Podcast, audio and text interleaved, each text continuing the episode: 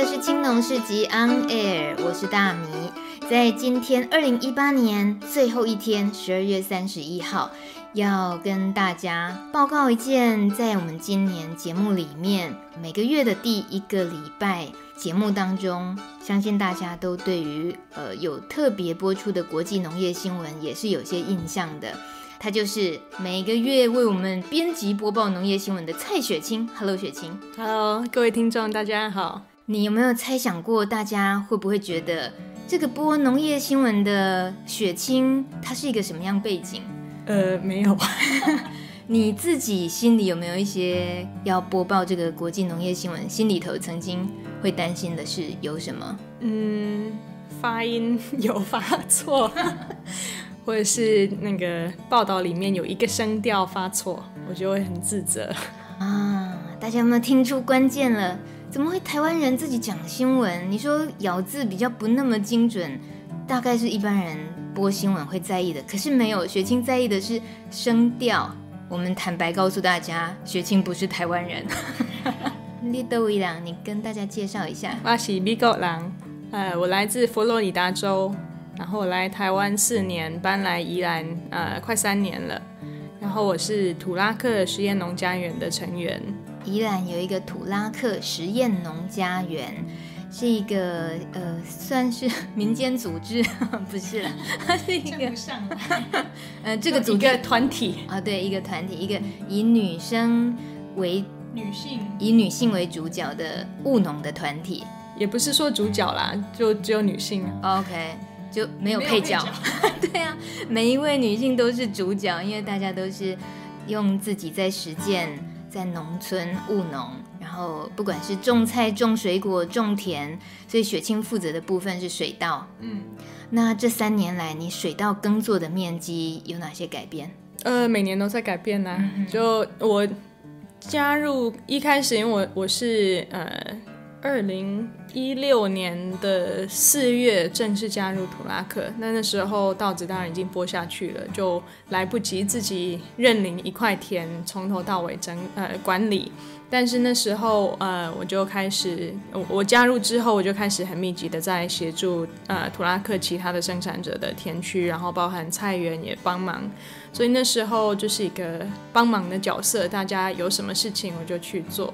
隔一年我就自己呃自己负责一块田，然后那块田是两分六，然后觉得哎还蛮顺利的。第二年就就决定再接两块田，所以第二年呃就是今年种了五分六，然后还是觉得还算顺利吧，但也也没有第一年顺利啦，就是多了一块田，还是多了很多工作。那多了两块田就就更是，所以明年呃打算再再扩大面积，但是是换田区，所以我明年总共会呃种差不多七分。你一直在倍数成长哎，但大概是不会继续成长啦，七分应该已经是差不多了。衡量的标准是什么？觉得不会再成长？卖米哦，对，米不好卖，嗯哼，因为。呃，土拉克，你们的耕种理念是呃有自己的追求，所以卖也是用自己的品牌在卖，所以这个卖的压力也自然是很明显的。对，就是土拉克，其实因为我们种的东西很多种，其实一直以来米是比较难卖的部分，因为米就是要求消费者要自己下厨，要自己带回家煮，然后如果我们是呃在外面摆一个摊。你两公斤一包米很重，那大家想要背回去嘛？大家有那么勤劳要背回去，又要煮才能吃？那我们同时卖柿子，最近在在收柿子，那柿子是可以你直接拿一颗直接啃来吃，而且我们的柿子是可以吃皮的。那你觉得人看到这样子的一个摊位，会想要选择米，还是想要选择柿子？或者是我们也有卖酒啊，卖其他的，或者是我最近开始卖米饼，那这些都可以现喝现吃的东西，就还是比米比较好卖。然后再来，呃，台湾或者宜兰这边小农已经那么多，各各个品牌的米都有，所以其实那个市场已经有点饱和。所以，呃，卖米这个部分。就是还是尽尽量呃产品多样化一点会比较好。那如果米其实呃，另外一个部分是米的那个技术门槛也真的比较低。哦，所以像我，我也才接触农业这个部分，就是自己体验务农，然后自己实际去管理，也没有多少经验，但我还是可以种的不错。那其实说实话，就是因为米蛮好种的，你只要呃，大家这个时候做了什么，你就跟跟着做，你做一年，你大概可以有一些的掌握，所以。容易种的东西，呃，永远都会有很多人来种，然后很多人来种的话，就变成没有那么好卖。嗯，可是你不会因为它行销的困难，还有它门槛比较低，竞争变得很强，而觉得想要改变种植别的东西吗？呃，这个有几方面，一方面是呃，因为我自己是用半农半 X 的生活模式在过活，在维生，所以呃，特别是在宜兰这边，只有一呃一年只有种一期，那你还有一个还蛮长的一个休耕期，虽然也也忙着出货，忙着一些行政的工作或准备工作，但你有一个比较长的。一个空档可以做其他事，所以我因为本来就是想要追求可以边务农边做一些其他我我有兴趣的工作，所以种水稻比较适合。像我们的种水果的伙伴，他们根本就是没有没有什么没有农闲，对啊，种菜也是啊，除非你夏天就放着不管，因为夏天的菜真的很难很难种，但就是蔬菜也是可以一年四季都在产。所以这这方面水稻适合我，还有另外一个是我觉得就是呃，图拉克是很希望很希望我们可以提供很全面的产品给我们的消费者。那我们现在除了卖白米跟糙米之外，我们还有米酒，然后最近还有米饼，正在考虑要不要做米醋。我我觉得米还是有它很重要的一个角色，它稳定，产量稳定。然后收入稳定，虽然没有很多，但是算稳定。然后它的那些附加的一些产品还有价值，像是那个每次碾米都会有粗糠，还有米糠，那个细糠。那这些东西也都是我们其他的田区可以用得到，就是我们的菜园也都会用到粗糠。那果园也可以，那果园要用一些米糠当肥料，这些都都也算是水稻的一个附加价值。在农村的话，粗糠、米糠也是做人际交流、做社交很好的工具，对不对？对，真的就是那个我住的地方附近刚好有一个阿贝在种很多菜。然后我就看到他每天的哎在那里种菜，我我也是看得很开心，我就觉得哎这个阿贝真的很勤劳，而且他种的菜很漂亮，所以有一天我就散步过去，我就跟他打招呼，然后认识了一下，跟他聊天，我就问他说，哎阿贝你有没有需要粗糠？就是我刚好很多，那种菜的人其实粗糠要去买也是要花钱呐、啊，也是一个成本。那其实它是很好用的东西，而且对土壤，就是它会让土壤比较松，所以这也是一个很好的资材。所以我我就问他说要不要，他说好啊，然后我就我就开车载米糠过去给他，然后就换取了一颗大白菜跟一颗高丽菜，那么好，也是很开心。所以我觉得米在台湾的饮食文化，也就是一个最重要的角色，它就是主食嘛。其实很多人会问我说，美国的主食是什么？我一开始就觉得英文根本没有主食这个字。那我们真的有这个概念吗？我如果想想，好像嗯，应该是面类的比较多啦。就是我小时候可能早餐吃个。烤吐司加果酱啊，然后中午吃个三明治啊，然后晚上吃个意大利面啊，就是面嘛。但是我们从来不会有一个那样子的态度哦，这个就是主食。我知道了，就美国的主食就叫微波食品，就是主食。唉，深深的叹一口气。好，我们可以感觉得到为什么雪清不太想离开台湾的原因了。那这跟你在宜兰种田。当一个小农然后选择过半农半 X 的生活。不过所谓的半 X 的部分哦，很好玩。雪清呢，就是在宜兰的驻村的英文翻译人员。村子里呢，有哇外国的这个教学课程需要协助啦，或者是呢讲座啦，或者其他地方有什么需要要帮忙农业英文的翻译等等，大家就会想到雪清。那最近有一件也很好玩的事情，就是你帮小农上英文课，教一些农业英文，短短的时间六个小时拆成三堂课。很好笑，呃，大米本人呢参与了第三场去看热闹，真的很很有意思。呃，我们今天大概只能很简单的分享一下，像这样子为小农教呃农业这方面用的英文，可是你只有六个小时，说说看这一次的经验，你有感受到什么有趣的地方？嗯，首先就是你要六个小时教语言。本来是不可能教到什么程度，就是以我学中文的经验，我都花了 我不知道几万个小时上课的时间呐、然后自己复习。所以语言这个东西本来就不是像一个什么小知识，你可以上个几堂课就掌握。而且最大的挑战就是来的人、报名的人有几乎完全不会，然后也有曾经跟美国人结婚、曾经住过国外的人。所以大概就是这两集的中间还有很多不同的程度跟背景，然后再来每个人想要学的都不一样。虽然就是主题是农业英文，但是呃，就是有的人是像那个游乐园的小游。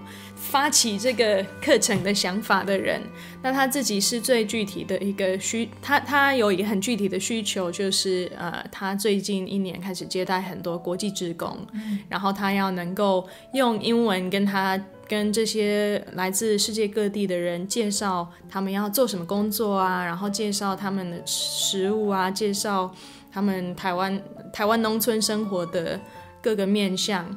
然后他的英文其实很不错，只是会缺乏一些比较专业的呃一些词汇。嗯、那还有人就是呃可能是单纯自己想要练练练练英文，觉得很不错。那也有像那个天文社的社长，他常常也在在跟一些像日本的呃朋友在做一些交流啊，或者是他在长长时间在记录我们呃农村的一些生活的。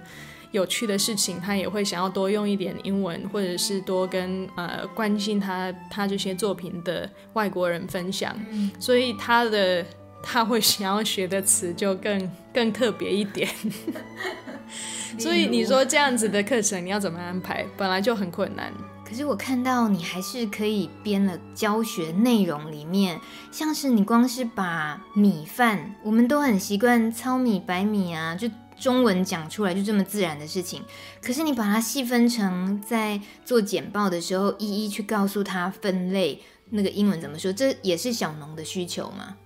我自己乱想的吧。反正就是你要去上，你要去备这种课。也大概就是老师想要上什么就上什么嘛，因为学生的需求太不一样。但我觉得，既然上课的人大概有呃，应该是有超过一半都是在种水稻，嗯，所以我就想说，那我们先从水稻的一些相关的英文教起。然后我其实后来就想自己想到一件事情，就是像那个呃，我我自己也修过一些语言学的课。然后会有那种最常拿来举例的一个一件事情，就是那个那个叫什么埃那个 Eskimo 爱斯基摩人，爱斯基摩人，他们会有可能十几个在描述雪的不同的单字，下雪的雪，因为那个跟他们的生活最相关、最接近，他们的生活的他们的呃那些传统的智慧。他们就会知道哦，哪一种雪下下来代表什么啊什么，所以那个语言就会能够反映出这个文化，他们生活的环境所创造出的文化有这样子的一个需求，所以就创造各式各样描述雪的字，不像我们中文就只会讲雪跟下雪，对啊，小雪跟大雪 而已，而且小雪跟大雪这都是两个字，所以其实这个也不算。他们可能就是雪这个单字本身就分很多种，但是我发现，呃，米这个东西在中文里面也是分好几个单字。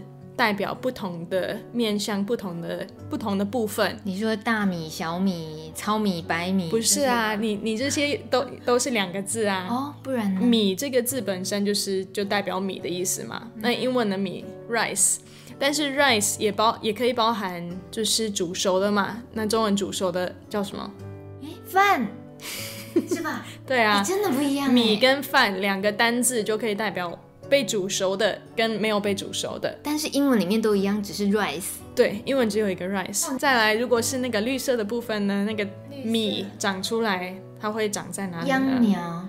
秧秧又是一个，然后秧苗长成稻子，稻子就是指它的植物本身嘛。嗯。所以我们有米、饭、稻、秧，然后米采收的部分是什么？呃，谷。对啊，谷子，对，谷谷子，我们会直接说谷子，我们就知道那个是稻谷，嗯、所以我们有五个字：米、饭、秧、稻、谷。你别跟我说美国人就都全部都叫 rice 啊，就是只有 rice 啊。但是、哦、但是你要去区分，因为这些意思很不一样嘛，你总是要有一个区分的方式，所以你就要加另外一个字。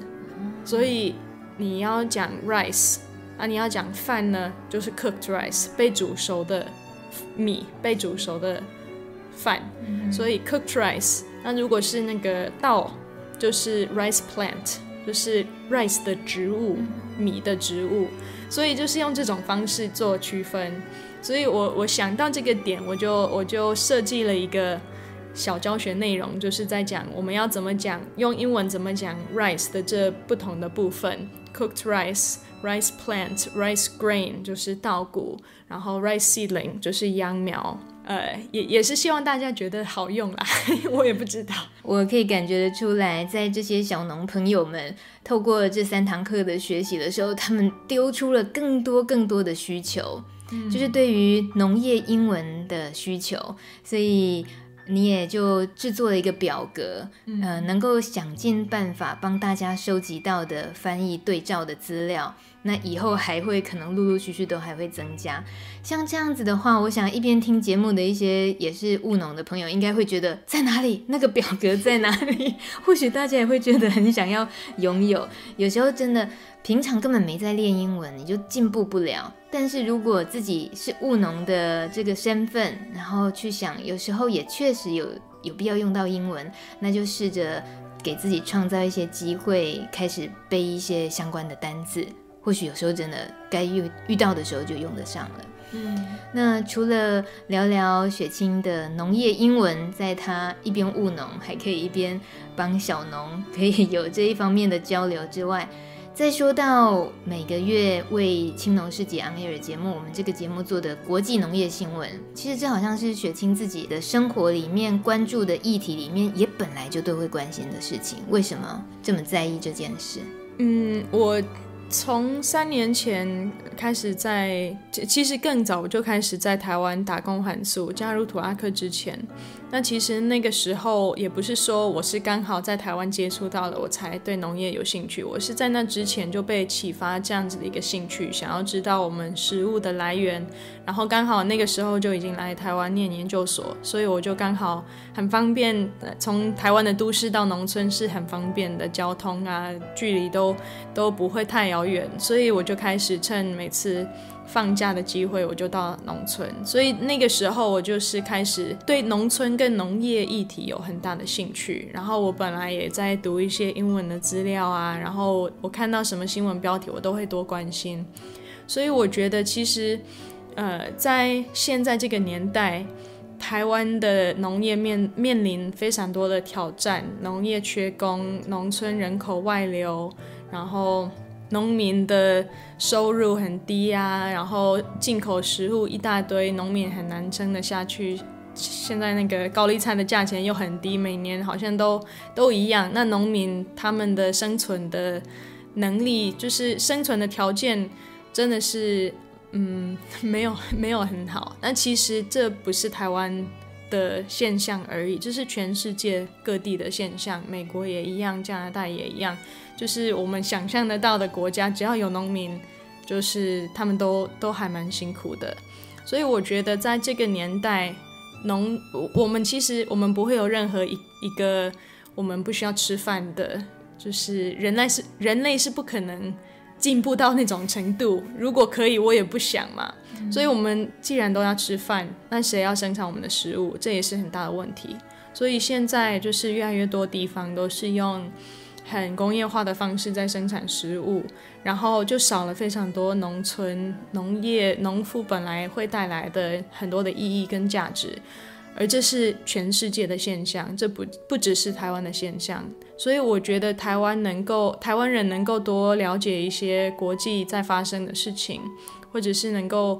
多去听听其他地方的农民的故事，我觉得也是可以让我们更能够反省现在台湾的农村或农业的的未来。我们现在的一些政策，我觉得是一个还蛮必要的参考。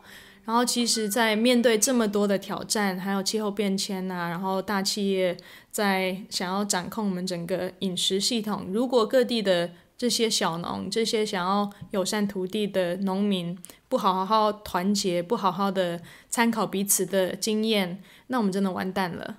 嗯、所以我，我我其实是自己有这样子的一个观察跟一些自己的思考，对，也也算是担忧啦。就是觉得挑战那么多，那你不去好好的学习别人的经验，你不去好好的了解别人在经历什么，或者是别人成功的案例，我们如果一直都没有去听到、去看到这样的东西，那或许我们就少了可以学习的的这个例子，我们少了这个参考值。所以像那个最近公视推出那个农村的远见，我觉得这个也也很棒，就是让台湾的民众可以看到，又可以看到，又可以。很深入的了解这些各地的农村很成功的案例，也可以了解他们背后的一些努力跟挑战。我觉得能够有这样子的角度是很重要的。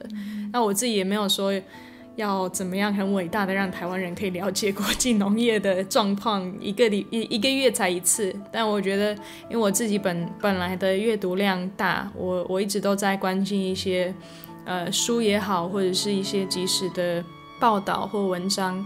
然后我就慢慢建立一些我觉得可以信任的一些媒体的，呃，媒体的平台，然后呃，专门在关心食物农业议题的，所以我就自己一直在看，我觉得就是会有一种我在看是为了自己吗？嗯看这些又不会心情好啊，又不是一种娱乐啊，不如把大家都拖进来一起心情好。对啊，所以我就会觉得我又是让自己难过在看这些东西，然后不如让大家也 也不是说不如让大家一起难过，就把大米抓过来说这些事情大家必须知道。嗯，就是觉得有很多还蛮值得大家知道的东西。我确实非常非常的想要替青龙市集 on air 节目的听众感谢雪清。因为透过这每个月，其实只是一则，但是雪清常常是读了好几则，帮我们融汇了、汇整之后编辑，然后截取重点，非常感谢雪清。节目最后，你在台湾的农村就住在这里了，那事实上自己很有收获的特别的心情。嗯，有收获的真的太多。我每天呃，不管是开车还是骑摩托车，可以看到农人在田里。我觉得这是我很开心的事情，因为我从小，我大概是到了，嗯，可能差不多二十岁，我第一次认识农民。我从小就是在一个整个都是大马路，一些商场啊，一些店啊，然后大社区，就是根本没有农田的地方长大，又不是城市那种热闹，然后又没有农村的风景的地方，就是。根本没有农这件事，但我们大家也都在吃饭啊，嗯，那就是食物来自超市。我从小的观念就这样子，后来住过其他地方，有有看到农田的一些经验。我大学那边比较多，但是我因为农田很大，然后你说美国的田，对对，就是一望无际是吧？对啊，所以你你真的能够看到农民在耕田的机会很少，然后那个少就会。就会创造一种距离感，或者是你看到的是一整块一望无际的玉米田，但是那个玉米不会是我们吃的，那个玉米很可能是给牛吃的，然后我们要吃牛肉，或者是给给猪吃的，或者是要做成那个那个叫什么生殖燃料，就是它都是一个加工，或者是它变成我们汽水里面的玉米糖，但是我们从来不会有一个机会直接在我们餐盘上认识这颗玉米。所以我觉得在台湾能够每天观察这些农民，看到这个阿伯、这个阿妈很辛苦在种菜，然后我们就可以知道他们在种的菜就是我们每天在吃的东西。然后像我我住的地方，其实当然台湾的农村老龄化很严重嘛。那我我家这一条路刚好就好几个菜园，然后有一个比较小的菜园，我每次看到那个一手拿着拐杖，一手拿着菜苗在种菜的一个阿伯，我其实看得有点心酸，就觉得。这一代的人过世之后，台湾人会不会就变成像我小时候那样子，就根本不知道食物来自哪里，就就都来自超市？而这个过程中，我们会失去什么？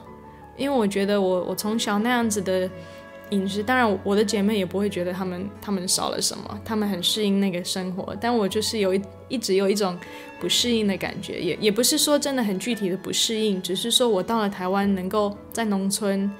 生活能够有这些经验，我就觉得好像多了一个什么，我曾经少的，就是不太知道那个是什么，但就觉得这样子很对，就我们能够真的认识生产我们食物的人，我们真的能够了解这个东西在田里的长相，我觉得那是很很重要的事情，而那是我在台湾的农村，在宜兰这边生活，我觉得真的是让我就是。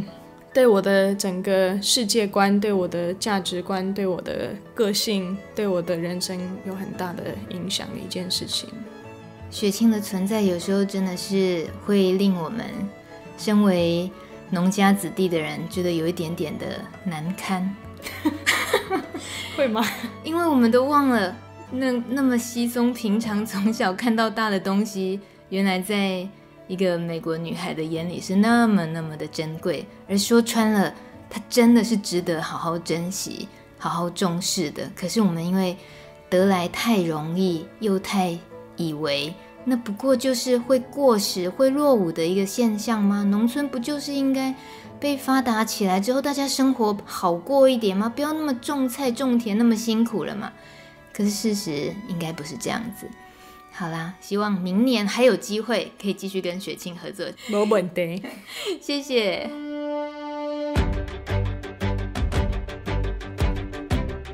感谢你这一年来和大米一起关心农村与农业的话题。明天新的一年开始，青农市集 On Air 节目还在哦，只是播出的时间改到周一晚上的六点播出，要记得哦。祝大家新年快乐！大米明年继续和你一起努力，用广播把农村听回来。